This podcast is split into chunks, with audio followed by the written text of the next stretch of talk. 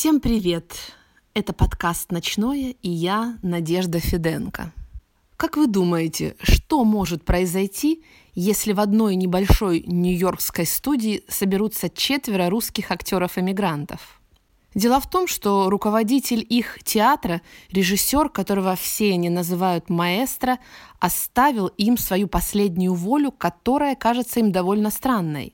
Провожая его в последний путь, артисты должны будут спеть хором. Но, впрочем, чем закончилась эта история, вы узнаете чуть позже. Мы вернемся к этому обязательно. Но сегодня, в Международный день театра, я приглашаю вас в закулисье Нью-Йоркского театра «Степс». Я встретилась с главными действующими лицами сегодняшнего выпуска – режиссером, драматургом, основателем и художественным руководителем театра «Степс» Славой Степновым, музыкантом Андре Ремати, актрисой Еленой Строгановой и актером и драматургом Романом Фрейдом. Я предупрежу сразу, э, в подкасте будут некоторые спойлеры, так как, на мой взгляд, только так можно рассказать о наших героях и главном событии театра – выпуске спектакля по пьесе Славы Степнова – Жопкин хор. На мой взгляд, разговор получился не только о спектакле, не только о пьесе, но и в целом о времени и о себе, как говорится, об ориентирах в искусстве, о театре и о жизни в целом.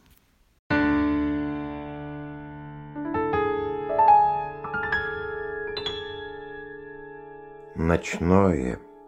В эфире подкаст Надежды Фиденко – специальный выпуск. Каждому из своих гостей в качестве Блица я задала один и тот же вопрос. Слава Степнов, какой он? И вот какие я получила ответы. Слава Степнов всегда неожиданный, всегда новый, всегда молодой. Молодой. Именно так вот у меня ощущение такое, когда я с ним работаю, что это очень молодой человек, который всегда каждый спектакль начинается сначала. С большим опытом, но при этом при этом всегда сначала, с новыми идеями, с новыми подходами. Это всегда очень интересно, потому что неожиданно. У Славы Степнова, как у режиссера, нет привычных ходов, нет однозначных решений. Примером может служить спектакль «Василий плюс Федерико» Шукшин и Феллини, который на фестивале «Русская классика» взял приз за лучшую режиссуру. Слава Степнов лично, в моем понимании, это режиссер, конечно, так сказать, олдскульный. У нас так сейчас говорит молодежь, да. Э, только таким образом, только вот таким вот ревностным, фанатичным подходом, только таким вот методом доскональным работы с актерами можно достичь э, результатов, за что я, конечно, Славу уважаю.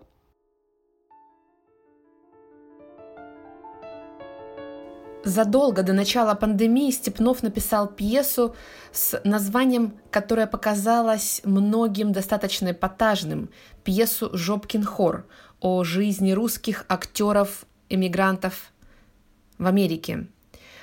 И прошли уже сценические чтения пьесы, и театр «Степс» был готов уже представить премьеру спектакля – но случились всем известные печальные события, которые остановили весь творческий процесс, который вовсю уже шел в театре. Как говорит сам Степнов, это пьеса о театре и о людях театра. Дело в том, что многие российские артисты часто мечтают переехать в Америку, надеясь, что именно там они окажутся востребованными. Но в реальности оказывается все гораздо сложнее – и в пьесе много и смешного, и печального, и здесь есть речь и о феномене миграции, и о людях, которые существуют в двойной реальности. В пьесе о театре возникает образ самого театра как некой фабрики иллюзий, где погоня за подлинностью есть главное правило. Но тут же одновременно идет постоянный конфликт между иллюзией и реальностью. И Степнов считает, что это и есть главная драма людей, которые живут вдали от своей родины. Прежде чем дать слово нашим главным героям сегодняшнего выпуска, я бы хотела рассказать об одной очень важной и, на мой взгляд, э, значимой, едва ли не ключевой детали. Дело в том, что эту деталь ни зритель, который будет смотреть пьесу, который будет смотреть спектакль, не читатель, который будет читать пьесу непосредственно как литературное произведение, не увидит. Можно сказать, что мне посчастливилось увидеть и э, прочесть эту пьесу перед тем, как Степнов, наверное, не дрогнувшей рукой, сделал ключевые буквально в ней исправления. Дело в том, что в первоначальном варианте пьесы у автора не 4, а 6 главных героев. Дело в том, что мы понимаем, что здесь нет ни главных, ни второстепенных героев, но тем не менее герои четко в первом варианте, я говорю как раз о нем, разделяются на два пласта. Это герои, так скажем, ре- реальные, реалистичные, это актер, актер в возрасте, актриса возрастная и молодая актриса. И есть некий персонаж, чей голос мы будем слышать, э, радиорежиссер. Но помимо этого прочего, здесь есть два персонажа, которые являются на самом деле хэллоуиновскими масками. Это Пила косплей и Джокер. И вот мне хотелось бы разобрать именно этот момент и еще сказать о том, почему же, на мой взгляд, автор определил жанр своей пьесы как невеселая комедия в двух действиях. И начнем с первого вопроса. На первый взгляд автор, скажем, очень красиво, очень эстетично оформляет свою пьесу двумя композиционными моментами. Пьеса начинается с диалога Джокера и пилы косплея, и мы понимаем, что это некие Э, персонажи, которые э, владеют судьбами, которые могут управлять реальностью, которые могут управлять жизнью, и появляется ощущение о такой инфернальности, о том, что они э, манипулируют, что для пилы косплея и для Джокера и нашей любимые Аделаида, и Рузвельт, и Иракли, и Зулла. Это все куколки на веревочках, это марионетки.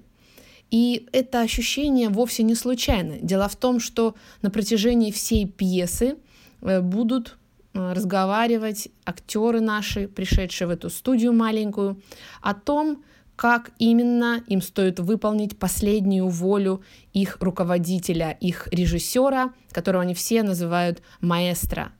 И возникает вопрос, Пила косплей, Джокер, которые, как мы видим, со стороны управляют актерами, не перекликаются ли эти персонажи с этим же самым маэстро, о котором а, актеры говорят, с таким уважением, где-то иронично, где-то раздраженно.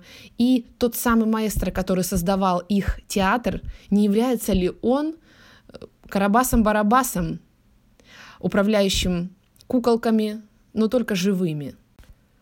Авторитарный, жесткий, в чем-то даже деспотичный режиссер, который уже находится в ином мире, он, по сути дела, даже после своего ухода, даже после смерти, продолжает управлять этими людьми, которые почему-то ни разу на протяжении всей пьесы они не мыслят о том, чтобы просто-напросто отказать или встряхнуться, сказать вообще, что мы здесь делаем, Почему мы должны это делать? Они продолжают, словно очарованные этой магией, продолжают говорить, и в итоге пьеса будет заканчиваться этим, будут выполнять последнюю волю маэстро.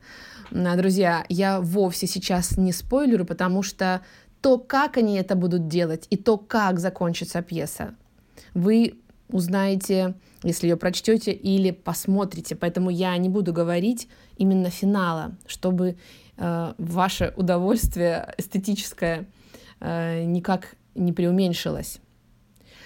И речь о том, что режиссер в итоге убирает полностью этих персонажей и убирает, э, убирает эту закольцованную композицию, когда Джокер и Пила косплей выступают в начале и когда они появляются в конце.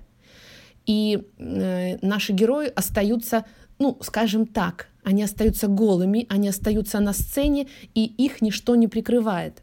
На самом деле, мне сейчас хотелось бы особенно поговорить об этом приеме, ведь фактически автор прибегает к очень популярному и одному из ключевых э, сценических приемов, когда драматург изображает спектакль в спектакле или театр в театре. Давайте же рассмотрим подробнее. Мы, конечно, не будем делать огромный экскурс, но, тем не менее, классический э, прием спектакля в спектакле был одним из любимейших приемов э, Шекспира. Например, мы это видим э, в «Гамлете», Помните сцена мышеловка в украшении строптивой в сне в летнюю ночь? Вот, ну, естественно, не только у него. И очень часто именно в той эпохе спектакль в спектакле использовался именно как средство для того, чтобы была создана эффектная и яркая развязка. Но в чем величие Шекспира и в чем его новаторство? В том, что в Гамлете спектакль в спектакле становится центральным моментом действия и на самом деле принимает на себя буквально гигантскую смысловую нагрузку. То есть фактически пила косплей и э, Джокер являются некими кукловодами, как я уже сказала, и режиссерами, и драматургами, а наши реальные и очень живые персонажи являются вот те самыми актерами второго плана, которые играют в спектакле авторства пилы косплея и Джокера. Я, когда готовилась к этому выпуску, я зависла буквально на работах э, Льва Семеновича Выгодского, которые были посвящены Гамлету. И именно в этой работе он исследовал вопрос о художественной функции, э, выполняемой актерами именно в спектакле в спектакле по отношению как раз к образу Гамлета – Смотрите, что говорит Выгодский. Нельзя не согласиться с тем, что рядом с играющим актером Гамлет по контрасту выглядит не играющим, естественным, настоящим, и что спектакль в спектакле тем самым углубляет реалистическую иллюзию тех персонажей, которые выступают на его фоне – Однако конкретное использование этого приема Шекспиром обнаруживает и другую, совмещенную с первой и противоположно направленную художественную цель. Возможность такого использования создается благодаря параллельности мотивов спектакля в спектакле и мотивов в трагедии. И что же получается на выходе? Степнов, автор пьесы, убирает этих персонажей. И фактически э, зритель может их видеть в каких-то моментах, которые касаются непосредственно Хэллоуина, слышать какие-то отголоски, именно мотивы, но героев больше нет. И, на мой взгляд, это абсолютно оправдано. Обосную свою позицию. Дело в том, что м- пила косплей и Джокер ну, буквально в некоторых моментах мне лично казались таким античным греческим хором из э, античных трагедий. И когда они говорят, когда они комментируют какие-то действия, буквально рассказывают о своем каком-то даже возможном театральном прошлом, это выглядит, ну, едва ли даже не дидактически. И я, когда в начале э, самом читала эту пьесу, еще первый вариант, я понимала необходимость э, таких персонажей. Они могут быть, они имеют право на существование, но э, все же эта дидактичность, это, скажем, просветительская функция в каком-то моменте может являться буквально излишней, избыточной. И в какой-то другой момент когда мы уже разговаривали со Степновым спустя некоторое количество времени, он мне присылает пьесу, и я вижу, что этих персонажей нет. И я понимаю, что пьеса, именно я говорю о литературном произведении, э, достигает э, своей буквально классической завершенности. У нас нет больше театра в театре, нарочитого, явного, прямого, в лоб. А есть именно та недосказанность, которая позволяет э, нам понять замысел автора.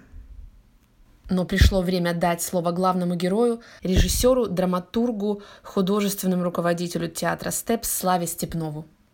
Мне иногда казалось, что я написал какой-то не очень интеллектуальный текст, понимаешь? А потом, когда я стал э, конкретно работать с артистами над этими текстами, да, я понял, что там вот этой глубины и вот того интеллекта, допустим, там более чем, там хватит всем. Оно, оно все внутри, оно все там, оно все скрыто вот этим вот, да, люди пьют чай, а в это время рушатся судьбы. Напомню, здесь Степнов цитирует письмо Антона Чехова 1889 года. Зачитаю цитату целиком. «Пусть на сцене все будет так же сложно и так же вместе с тем просто, как в жизни.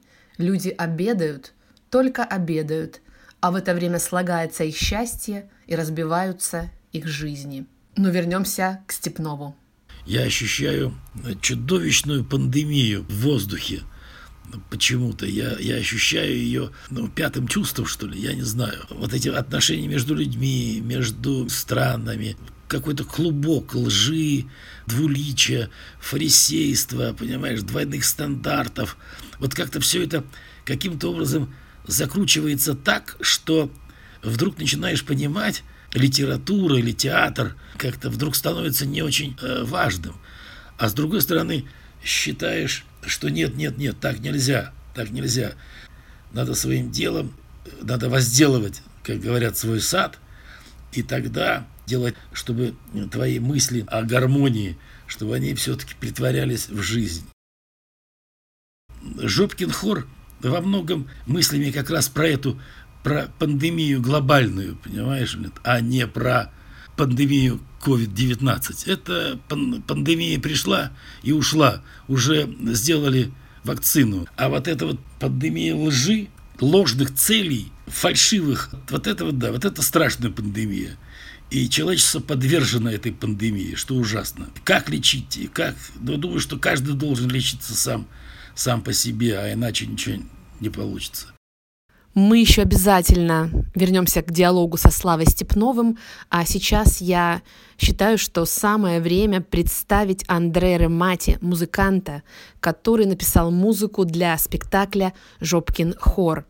Дело в том, что, несмотря на академическое музыкальное образование, Ремати не считает себя композитором, но именно в опыте со Степновым он решил перейти от эстрадного жанра э, к сочинению музыки для театра. Вообще музыка обычно нами, зрителями, воспринимается как нечто собой разумеющееся, но именно зачастую в фильме или в спектакле она становится для зрителя одним из самых главных воспоминаний – о том же спектакле или фильме. Ну, например, фильмы Пауло Соррентино мы воспринимаем через музыку итальянского композитора Леле Маркетелли, который работал с Соррентино на фильмах «Великая красота», «Ла гранде беллеца», «Молодость» и фильм «Лоро». Ну, или работы Андрея Петрова для фильмов Эльдара Рязанова – мы побеседовали с Андре, как именно музыка воплощает художественный замысел в тандеме со Степновым. Появилось несколько тем, основная из них была в форме вальса. Отвечая на незаданный вами вопрос, что я лично сам взял для себя как ориентиры, там несколько есть достаточно известных э, произведений. Например, это джазовый вальс Шостаковича, Думаю, что, возможно, вы услышите к нему отсылки. Это «Танец смерти» Камиля Сен-Санса. И еще несколько различных произведений не в форме вальса, в других различных форматах, в том числе и странная музыка. Отдельно, я думаю, что вы тоже заметите отсылки, я обратил внимание на творчество композитора Владимира Косма, который писал музыку для многих французских комедий э, с Пьером Ришаром и Жераром Депардье музыка выполняет две функции, я их называю немножко по-другому, чем вы. Это прежде всего функция сопроводительная, как, которая как раз и имеет место в хоре. И второе – это функция, как бы, которая помогает раскрывать, описательная функция, она помогает раскрывать персонажей э, в новом виде. То есть есть очень часто вот у нас один из э, спектаклей, один из проектов, над которым я работаю вместе со Славой также. Это достаточно такой сложный спектакль. У каждого персонажа очень сложная судьба и задачи, сверхзадачи у них порой даже актерам сложно их идентифицировать. Так вот, музыка со своей стороны и помогает этих персонажей раскрыть зрителю так, как они, может быть, не представили бы себе, если бы они просто спектакль без музыки смотрели. Вот мне кажется, в этом есть э, такая отдельная и очень важная роль.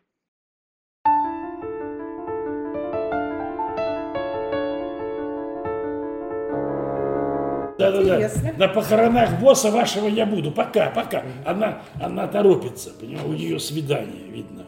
Хорошо. Понимаешь? Но и в то же самое время, да, она как бы внятно, она дает деньги, возьмете вы этого Давида, он вам даст кэш. Голодрыги, или как это? Нищеброды. Нищеброды. Она на 20 долларов больше получает, поэтому как бы, имеет право. Обратимся к жанру. Дело в том, что Степнов, автор, очень четко определил жанр пьесы «Невеселая комедия в двух действиях». Знаете, если бы я играла бы с вами в игру «Кто хочет стать миллионером», я бы обязательно придумала бы такой вопрос. Угадайте, дорогие друзья, в пьесе какого русского классика-драматурга встречаются невеселые комедии? Подсказывать не буду. Ну, я думаю, здесь э, гадать мы не будем и скажем прямо. Конечно же, Чехов – мы все прекрасно со времен школы помним те самые лирические комедии. А, дело в том, что в пьесах Чехова а, принято классически выделять лирическое начало, несмотря на то, что сам автор называл свои э, произведения комедиями. Вспомним «Вишневый сад» и «Чайку». Дело в том, что то лирическая драматургия все-таки отличается от э, привычной классической тем, что в пьесе присутствует эмоциональная напряженность, некий лиризм монологов, насыщенность метафорами и так далее, мелодичность особая даже э, в речи и повышенный интерес э, к особой внутренней жизни героев. На самом деле, что происходит? Как мы уже говорили, о чеховском люди обедают только обедают, а в это время э, слагается их счастье, разбивается их жизни. На самом деле, крошечная маленькая студия в Нью-Йорке, присутствие четырех таких разных людей фактически становится полем битвы добра и зла – Хотя вы можете мне возразить, но на самом деле так и есть. Несмотря на абсолютную практичность, иногда приниженность, иногда даже антирациональность разговоров, эти люди говорят в конечном итоге о добре и зле. И вот как раз здесь я хочу обратить внимание на такую важную часть пьесы, как диалоги. Естественно, пьеса она состоит из диалогов. Но мы привыкли, что на сцене люди разговаривают с друг другом, спрашивают и отвечают. То есть в данном случае рождается такое словесное действие, которое, можно сказать, объясняет события сюжета и раскрывает характер. Мы прекрасно привыкли замечательно э, понимаем э, такую поэтику традиционную, классическую. Но именно и не только в этом, но э, и в этом тоже новаторство э, чеховских э, драм, его лирических комедий состоит в том, что чеховские диалоги скорее напоминают монологи. Не так ли? Каждый из персонажей говорят свое, они буквально не слышат друг друга. Давайте сравним два момента. Вишневый сад. Что же происходит? Шарлотта которую мы знаем, что она гувернантка, и которую мы воспринимаем как одинокое и, в сущности, непонятное существо, она в итоге говорит такую фразу «а моя собачка и орехи кушает», совершенно не в попад, отвечая на реплику другого персонажа. И чем она заканчивает? «Так хочется поговорить, а не с кем». А ведь и правда, вокруг полно все-таки людей, и каждый на перебой говорит о своих бедах, печалях, неудачах. Каждый хочет э, своим таким страстным, горячим, э, даже в чем-то пристрастным, естественно, монологом рассказать о своей судьбе, о том, как человек оказался здесь. Но ведь по большому счету все монологи оказываются обращенными в пустоту. Давайте посмотрим, как это происходит э, именно в пьесе «Жопкин хор». Например, герои ищут потерявшийся портфель. Причем они э, разговаривают, они начинают искать, боже милостиво, о каком портфеле идет речь. Рузвельт, вы пришли без портфеля, Ираклий. Не может быть, портфель был. Портфель коричневый с красными кожаными вставками. Где же он? Аделаида, не говори так. Эделаида, где же ты мог оставить портфель? Не знаю, в таком возбужденном состоянии можно и голову потерять. Ираклий. Внимание, друзья. Нет-нет, портфель где-то здесь пытается почесать спину. Коллеги, вы не знаете, к чему это, когда чешется спина? В общем, то же самое происходит и на протяжении всей пьесы. Если внимательно ее читать, мы видим это несоразмерность и абсолютное одиночество персонажей. На мой взгляд, актеры, которые играют э, в спектакле «Жопкин хор», должны обладать особой смелостью, помимо таланта и глубокого понимания замысла автора. Но После того, как я прочла пьесу, у меня сразу же возник именно к актерам вопрос. Неужели они играют самих себя? Даже если не в настоящем времени, то в прошлом. Действительно ли это так? Каково ли это играть самих себя и о чем эта пьеса? Этот вопрос я задала Елене Строгановой, актрисе, которая играет роль Аделаиды. Елена закончила театральное училище в Одессе. Работала в театре русской драмы на радио и телевидении. И в США она с 1997 года. Участвовала во многих спектаклях театра «Степс», является лауреатом международного конкурса «Дерри Шелье» в номинации «Театральное искусство». А мой актерский опыт более 50 лет. Э, со Степновым работаю уже 20 лет. И 6 спектаклей сделали. И сейчас два спектакля в работе. Должна признаться, что иду ощупью, пробую, хватаю не сразу. В реальной жизни перекличка режиссер-актриса нет, такого нет. Рассчитываю на себя, на свои силы, стараюсь близких не нагружать проблемами. Надо сказать, что в реальной жизни твои роли тебя тоже не отпускают. В любом случае ты от себя никуда не уходишь. В любом случае человек многогранен, и какая-то часть тебя обязательно проявится. Все через себя пропускаешь. Славе Степнову ему не интересен просто текст или разыгрывание текста. Важно раскрыть подтекст, второй, третий планы. Часто принимаешь парадоксальные решения, не боясь быть смешной или непонятой. Очень интересно играть в пьесе про себя – в пьесе об актерской эмиграции, которую написал Степнов. Аделаида, моя героиня, кинозвезда.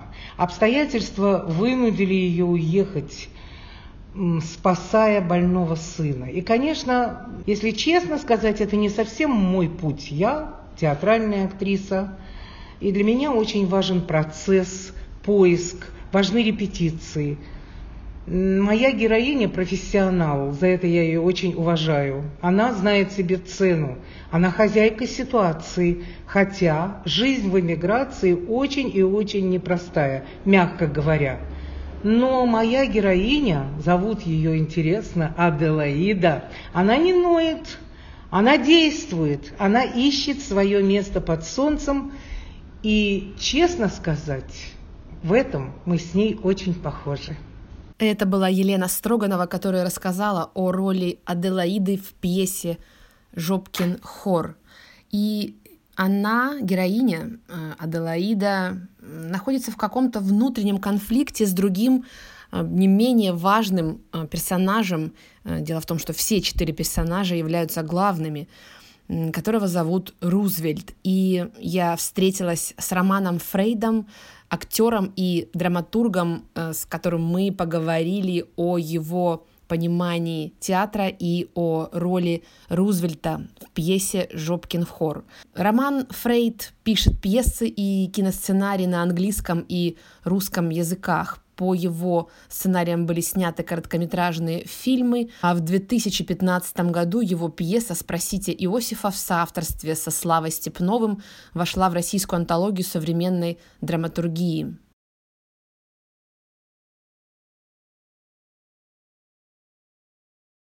Мы друг друга все время, конечно, подкалываем. Когда Слава ставил, режиссировал читку моей пьесы, он все время говорил, ну вот, автор написал какую-то чушь, а мне теперь раскапывай, а вам теперь, а вам теперь бедным мучайся. Это было в тот момент, тогда мы репетировали мою пьесу, сейчас мы репетируем его пьесу, и я, естественно, возвращаю ему все это. Я говорю, Слав, вот здесь вот я, эту, эту фразу ее произнести невозможно. Здесь автор как, как написал, это коряво. Ну, тут мы, тут мы все радуемся, конечно. Мне интересно, с точки зрения Рузвельта, пожилого человека, ну, человека в возрасте, наблюдать и наблюдать за молодым актером, который играет Ираклия, и которым я был раньше сам. И здесь происходит некоторая такая э, не совсем даже сценическая, не совсем актерская вещь, а скорее даже жизненная вещь. Э, это как смотреть на ну, отдаленная ассоциация, конечно, но как смотреть на своего сына и видеть в нем свои черты, и видеть то, что... И вот у меня, у меня есть некоторое такое ощущение, что когда там же очень много конфликтов между Рузвельтом и Ираклием в этой пьесе, и когда я конфликтую с ним, э, у меня, не, я, у меня ощущение, что я конфликтую не с чужим человеком, а с кем-то, кого я хорошо знаю – потому что я был в его шкуре. Вот. Это интересный, интересный взгляд такой. Я иногда непроизвольно совершенно, я не думал об этом до тех пор, пока вы меня не спросили сейчас, но сейчас понимаю, что, конечно же, э, я ловлю себя иногда на этом, что, ага, я знаю, что этот мальчик чувствует. Хотя мальчик играет совершенно другого Ираклия, нежели характер, который, который э, репетировал я.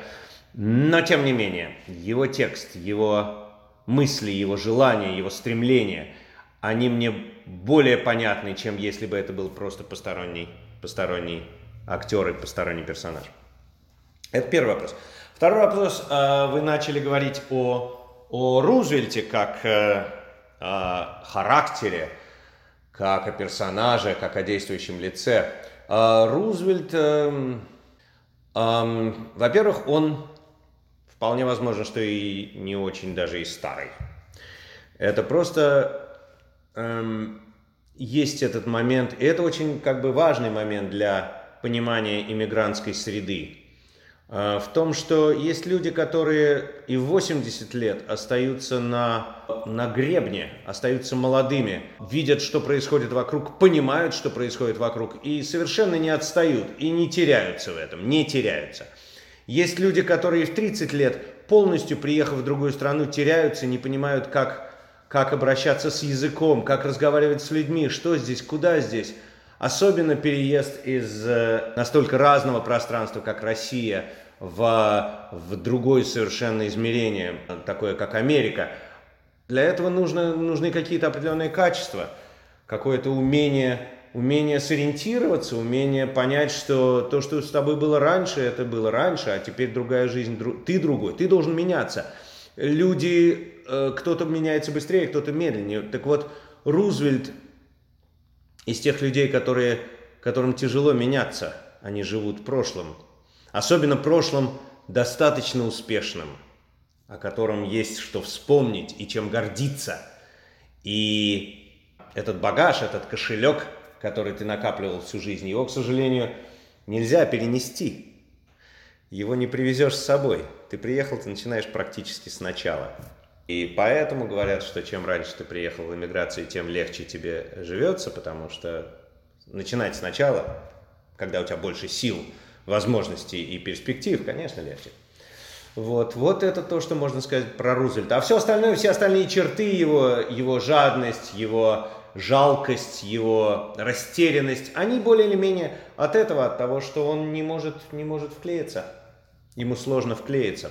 Он не так давно приехал. Я не играю самого себя, особенно в Рузвельте.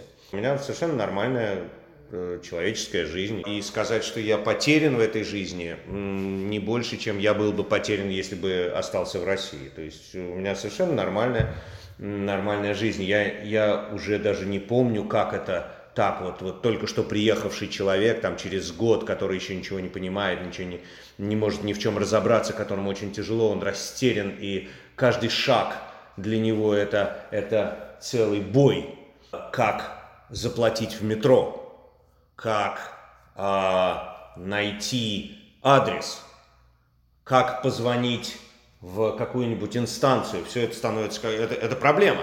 Конечно, он есть, он всегда есть. Я, я лично очень редко соглашаюсь с автором пьесы. У меня есть свое мнение на эту тему. И это не потому, что лишь бы, лишь бы иметь свое мнение, а потому что, ну, как я вам уже сказал, э, это пьеса, на мой взгляд, о людях, которым сложно вы, выбраться из иммигрантского гетто. У меня как бы первый вопрос по поводу всех них – всех этих персонажей. А почему они не пошли просто в, в, в школу поучить английский язык как следует? Это мой первый главный конфликт с автором. И конфликтов много, всегда много конфликтов с автором, и это, это, это хорошо. Это хорошо, потому что ты начинаешь... Потому что если все идет гладко, то, в общем, о чем играть-то? Тогда и работать, тогда нет сопротивления, тогда не так интересно. У меня со Славой всегда практически – есть конфликт и как с автором, если он автор, и как с режиссером.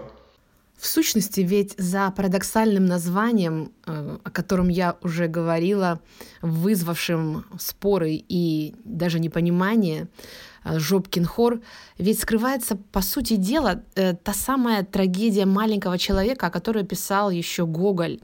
Трагедия того самого Акакия Акакевича, который радуется маленьким поступкам, маленьким вещам, и за всем этим скрывается огромная трагедия человеческой души. Когда я спросила Славу Степнова, о чем эта пьеса, я получила такой ответ. Во-первых, они э, пришли э, записать э, рекламу на радио. Это самое главное, это, это лишние копейки в их, в их очень скромном бюджете иммигрантов, да, которые живут вне среды своего языка. Актеры, это же, это же, да, это же профессия гуманитарная, она же зациклена на, на ментальности, на языке. Это все немножко враки, когда говорят, вот, мол, русский артист замечательно там, допустим, сыграл роль, да, на английском языке. Специальную роль, да, но не всю роль он может сыграть на английском языке замечательно. Мне не нравится, когда в Нью-Йорке артисты русские играют спектакли на английском языке, допустим, Чехова. Все очень славные, но они играют Чехова на английском языке с чудовищным акцентом. И я считаю, что это абсолютно неверно. Как себе представить, там, допустим, мы в русском театре да, играем Чехова, и у нас все артисты говорят с кавказским акцентом. Сразу искажение идет картинки, сразу, мгновенно. Смысловая нагрузка, все, все, все искажается. А ребята самосовенно и глубоко уверены, что они классно входят в контекст американской театральной действительности. Кроме насмешек, это ничего не вызывает. Артисты в пьесе «Жопкин хор», они занимаются делом, они живут, они живут в очень, в очень сложных э, обстоятельствах, понимаешь? Они живут в обстоятельствах двуязычия и, и вообще чужого пространства. Им надо, им надо как-то встраиваться в это пространство, как-то адекватно себя там вести. А сил не хватает, многого не хватает. Меня очень интересует вот эта тема иммиграции, но не столько тема самой иммиграции, сколько вот этого психологического акта, как бы, да, вот этого э, поступка, когда человек – сознательно, неважно от чего, там от, от интереса или еще от других каких-то обстоятельств, меняет вот эту свою а, ментальную языковую среду. Это достаточно трагическая ситуация. И в то же самое время мне очень интересно, как люди а, преодолевают вот эти обстоятельства. так или иначе. Кто-то состоится, кто-то нет, кто-то не совсем состоится.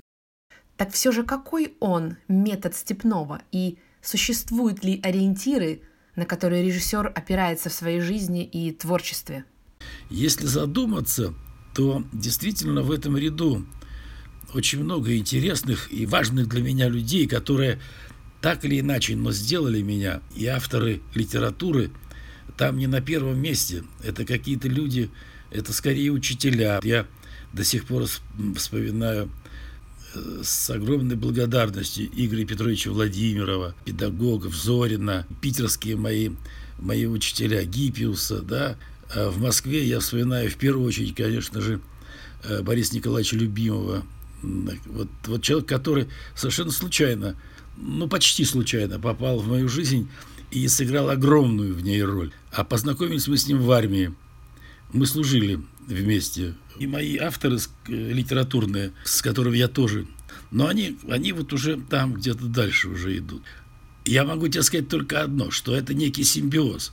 И если мы уже заговорили о Толстом, то, значит, скорее всего, это, скажем, Толстой вместе с э, Антоном Павловичем, да, Чеховым, и Маркес э, вместе с Хемингуэем.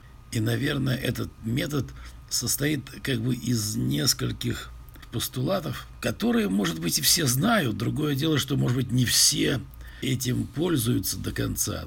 Первый, самый главный постулат метода, я глубоко уверен, зритель приходит в театр за историей, а не за отношением артистов и режиссера к этим текстам. Я прихожу в театр не для того, чтобы посмотреть, как артист Н относится э, к Антону Павловичу Чехову. Мне это не интересно, да, мне интересна вся история, которую они придумали. Для меня абсолютно ругательное слово в театре эмоций. Артист на сцене должен заниматься делом. Если он занимается на сцене делом, у него и верные эмоции, и все остальное верно. Это же искусство, оно же как бы оно существует из каких-то своих правил.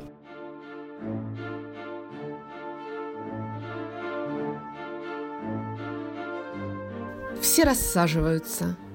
Зула начинает петь любимую песню маэстро. Остальные подхватывают.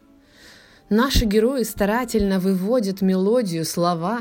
Видно, что поют красиво, как-то задушевно, но их не слышно.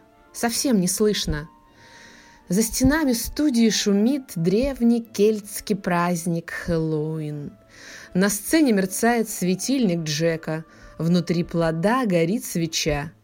На стене оранжевым светится надпись «Тишина, идет запись».